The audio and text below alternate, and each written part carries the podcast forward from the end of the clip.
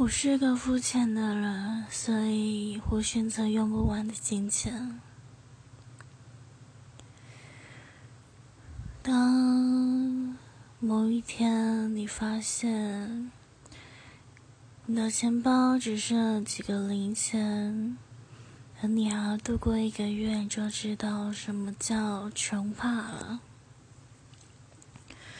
没有钱真的是万万不能，而长生不老，感觉更像是一种惩罚吧。